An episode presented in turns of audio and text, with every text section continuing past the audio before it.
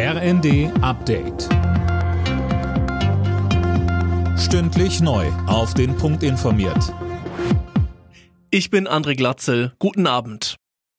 Deutschland, Frankreich, Italien und Rumänien wollen sich für einen sofortigen EU-Kandidatenstatus der Ukraine stark machen.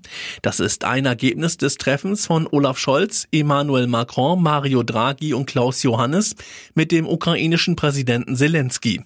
Scholz sagte, wir wissen, es braucht Einstimmigkeit unter den 27 EU-Ländern. Beim Europäischen Rat werde ich mich für eine einheitliche Haltung stark machen. Deutschland ist für eine positive Entscheidung zugunsten der Ukraine. Morgen will die Europäische Kommission ihre Empfehlung zu dieser Frage abgeben. In Brüssel wird mit einem Kandidatenstatus unter Auflagen gerechnet. In der Debatte über Energieeinsparungen lehnt der Deutsche Mieterbund den Vorschlag ab, die für Vermieter vorgeschriebene Mindesttemperatur in Wohnräumen vorübergehend abzusenken. Mieterbundpräsident Siebenkotten sagte den Funke Zeitungen, man müsse auf Freiwilligkeit setzen. Die Bundesnetzagentur ist dafür, auch in Mecklenburg-Vorpommern ein Flüssiggasterminal zu bauen.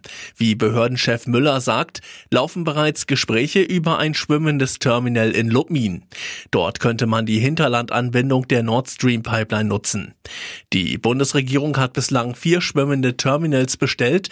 Zwei sollen in Wilhelmshaven und Brunsbüttel errichtet werden. Lubmin wäre der erste Standort an der Ostseeküste.